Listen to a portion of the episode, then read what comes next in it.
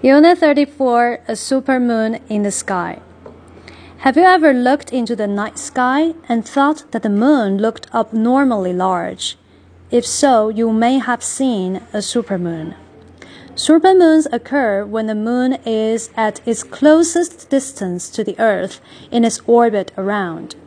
At this time, the moon will be vivid and bright, appearing up to 14% larger than usual.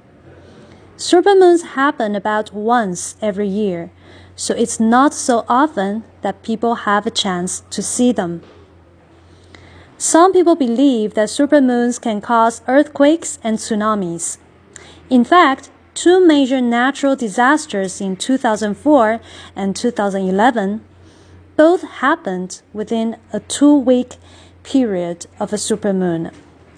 However, scientists have not found any direct links between supermoons and earthquakes, and they have little effect on tides as well.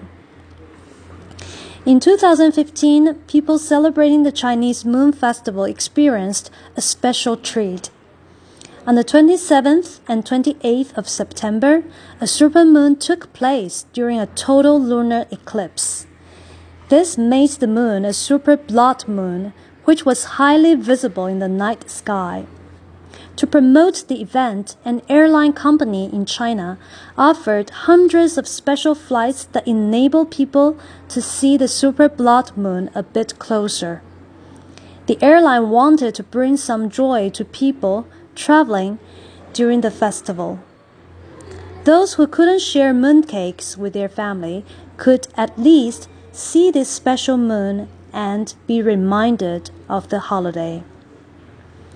A blood moon has only happened five times since 1900.